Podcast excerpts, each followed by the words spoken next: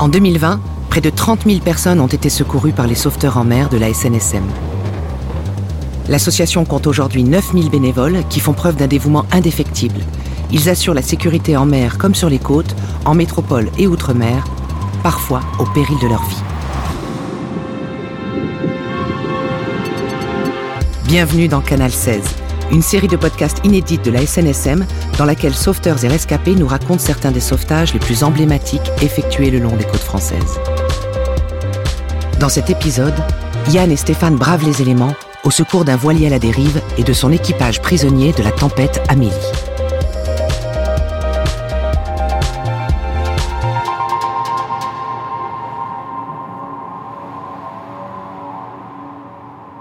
Suis euh, Yann, je suis à la station d'Arcachon. Actuellement, je suis euh, le patron titulaire. En termes d'expérience, j'étais en station de sauvetage dans le golfe du Morbihan. Il y a quelques années, j'ai effectué aussi pas mal de sauvetage en montagne. Je m'appelle Stéphane, je suis donc bénévole à la SNSM depuis maintenant six années. J'ai été pompier de Paris pendant presque 20 ans. J'ai 52 ans, je suis père de famille, deux enfants.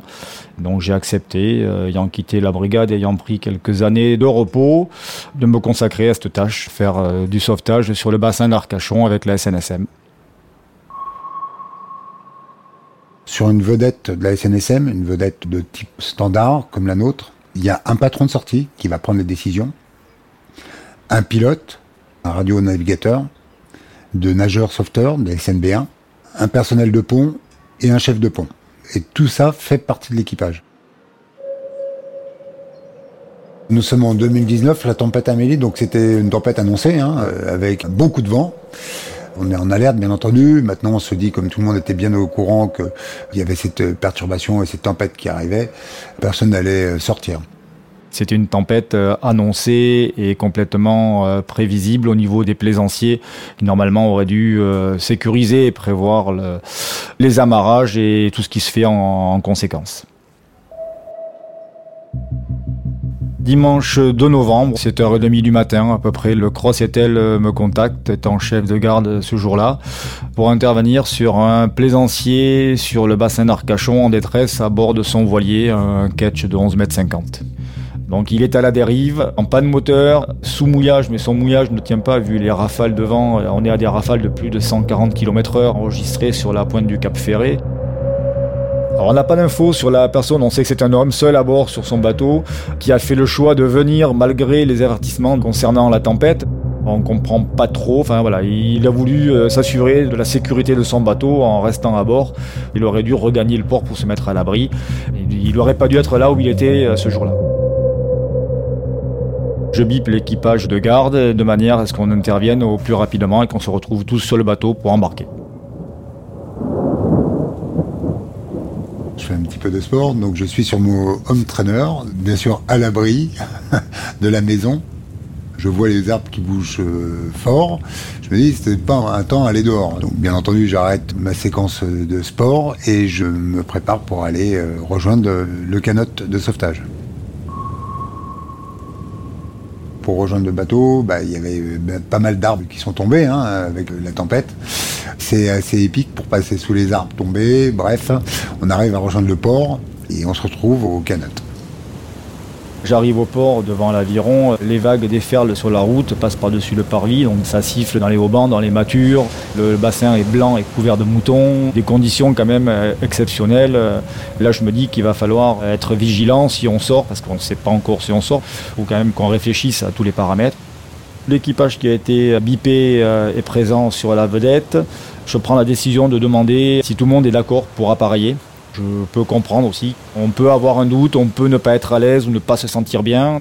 Et là, la réponse est unanime. Tout le monde me dit non, non, on y va. Il y a quelqu'un sur le bateau. Donc tout le monde s'équipe, se met en sécurité. Et dès qu'on est prêt, on appareille.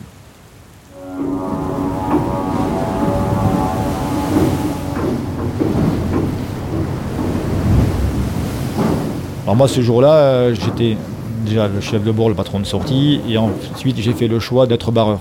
J'avais besoin du maximum de monde sur le pont en veille visuelle. Donc j'ai fait le choix de garder la barre, d'être en minimum à l'intérieur, c'est-à-dire un rayonnave et un barreur. Nous sommes deux nageurs. C'est le couteau suisse d'un patron de sortie. c'est quelqu'un qui va se mettre à l'eau. Quelquefois, vu les conditions de mer, nous ne pouvons pas accoster près du bateau. Quand l'eau est calme, il n'y a pas de problème, mais quand la mer est en mouvement, qu'il y a beaucoup de houle, nous sommes obligés de rester à une distance de sécurité par rapport euh, au bateau sur lequel nous allons intervenir. Donc, la SNSM a développé ce qu'on appelle un nageur de bord, un SNB1, qui va se déplacer et qui va prendre euh, pied sur le bateau ou sur l'endroit où il y a l'action à mener. Ça peut être euh, un rocher, ça peut être plein de choses. C'est des endroits où on ne peut pas y accéder en bateau. On sort du port, déjà il y avait, comme euh, je dis, un bon petit clapot. non, non, il y avait de la houle, houle devant, aucune visibilité. On a une position du bateau à aller rechercher avec la personne dessus. Mais vu l'état de la mer, on savait que le bateau allait glisser. Hein. Donc euh, on est parti sur une direction qu'on estimait probable de la zone euh, de recherche. Il y avait beaucoup, beaucoup de vent, beaucoup de houle.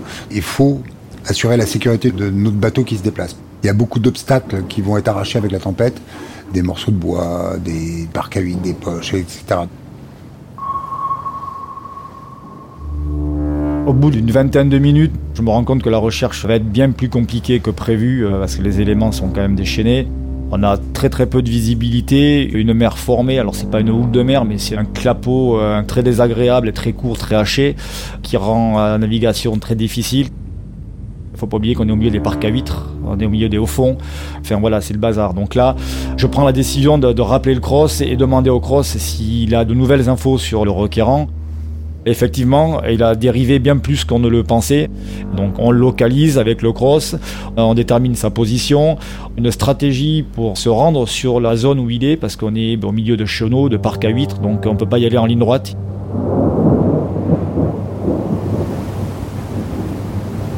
C'est très pénible. Toutes les deux secondes, on prend un paquet de mer sur la figure, donc tout le monde est trempe, euh, on voit rien, le pare-brise avant est en permanence dans l'eau, les essuie-glaces euh, servent à rien, enfin on, on, voit rien du tout. Donc là, on a le radar, on a le GPS et de temps en temps, entre deux vagues, on arrive à se resituer. Et sans parler du vent, le bruit de la mature de la vedette, tout le bruit environnant, voilà. On se rend compte que ça va être plus compliqué parce qu'il est dans les hauts fonds. On va pas avoir 50 euh, solutions pour le sortir et surtout, on n'aura pas 50 fenêtres de tir parce que là où il est, euh, dans, 5 minutes, il est jeté à la plage. On voit le bateau qui est ballotté euh, dans tous les sens. On s'approche au maximum, déjà pour sentir les courants. Comme c'est dans un bassin, il y a des phénomènes locaux. Il faut vraiment le sentir pour savoir comment nous allons opérer lorsque je vais me mettre à l'eau. On se coordonne avec l'équipage je pars à l'eau, impossibilité de rejoindre le bateau. En fait, il y avait le courant qui nous emmenait très très très fort. Moi, je reçois des morceaux de bois, etc. Je décide de faire le signe à l'équipage que je vais remonter. Stéphane me récupère dans la houle, etc. On a profité d'une grosse vague pour remonter directement sur la vedette. C'est l'horlogerie un fine. Faut couper les moteurs pour pas que je reste d'être blessé par les hélices. Et au même moment de remonter. Donc c'est tout le travail de l'équipage. Hein. Je suis à bord, euh, mouillé bien sûr, mais bon, on était déjà mouillé. Et on décide de refaire un petit coup de manège.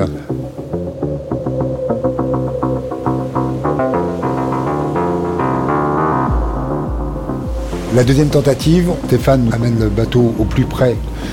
Là, je pars avec la remorque. Donc la remorque, c'est un gros bout qui va nous servir pour extraire le bateau. J'arrive rapidement à aller sur le bateau. C'est bien parti. Après, maintenant, il faut monter sur le bateau. Ça, c'est notre paire de manches, parce que faut imaginer, le bord du bateau touche à l'eau, et après, rebasculer de l'autre côté. Comme c'est un gros voilier, il y avait euh, plus d'un mètre vingt de franc-bord. Le franc-bord, c'est le côté qui va au niveau de l'eau jusqu'au pont.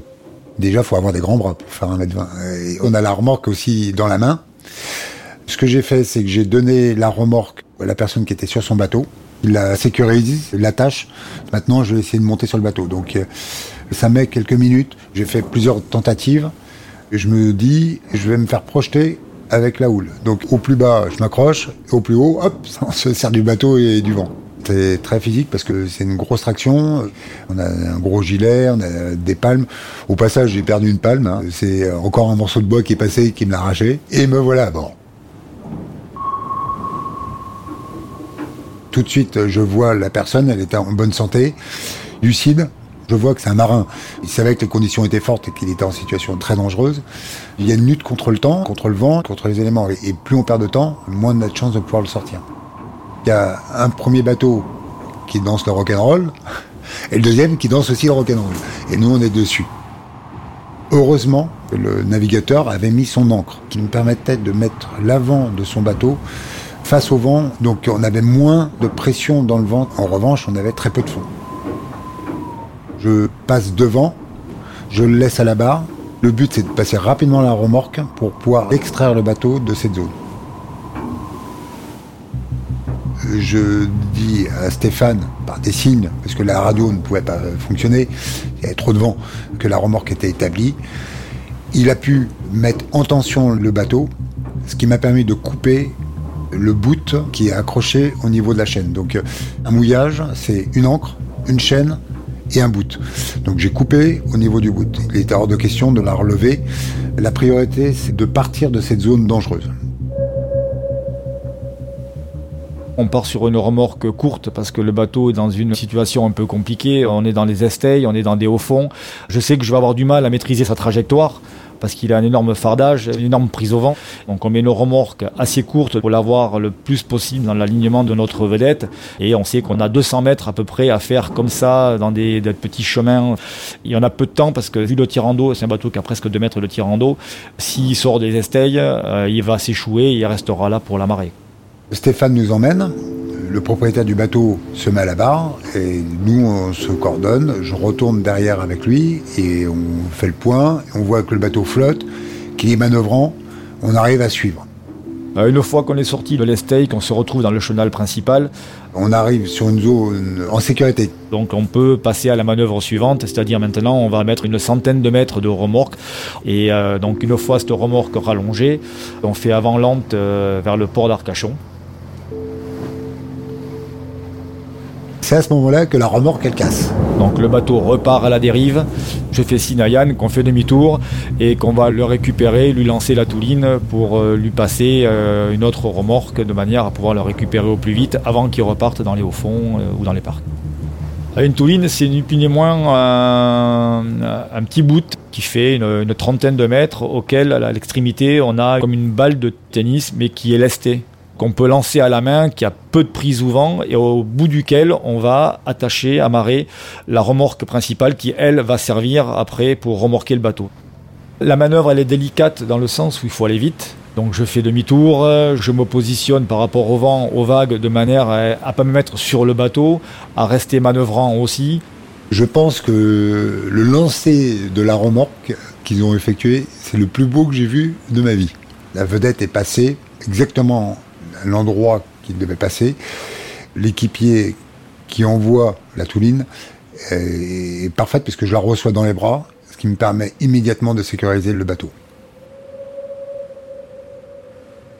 Il récupère la, remorque, amarre la remorque à l'avant du, du, voilier et on peut remettre le bateau en traction et reprendre la direction du port. Le mauvais temps est passé, il y avait un gros soleil, très agréable. Bon, toujours un petit peu de vent, hein, il y avait 120, 130 km/h. Et le port d'Arcachon permet quand même de faire un, grand mouvement qui nous a permis d'amener le bateau à quai par un mouvement euh, de rotation face au vent. On arrive à lui faire faire demi-tour euh, en coordonnant le travail du nageur, nous derrière des canotiers. On arrive enfin quand même à mettre le bateau à quai et à souffler un petit peu l'intervention, je l'ai plutôt bien vécu. Pour moi, c'est une belle inter. C'est les inters qu'on n'a pas l'occasion de, faire souvent. Enfin, honnêtement, euh, sortir dans ces conditions-là, euh, c'est rare. Il n'y en aura peut-être pas d'autres ou euh, ça sera très rare. La formation et le, matériel donné par la SNSM sont quand même de haut niveau. La preuve.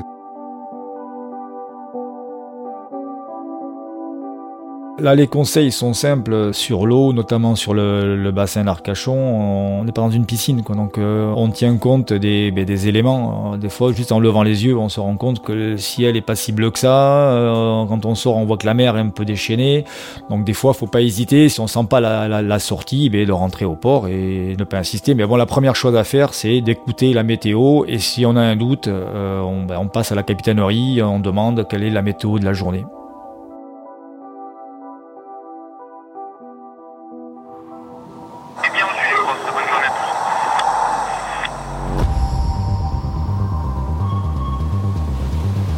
Le sauvetage de la vie humaine en mer et sur les côtes est gratuit. La SNSM est une association qui vit essentiellement grâce à votre générosité. N'attendez pas d'avoir une bonne raison de les soutenir. Faites un don sur snsm.org.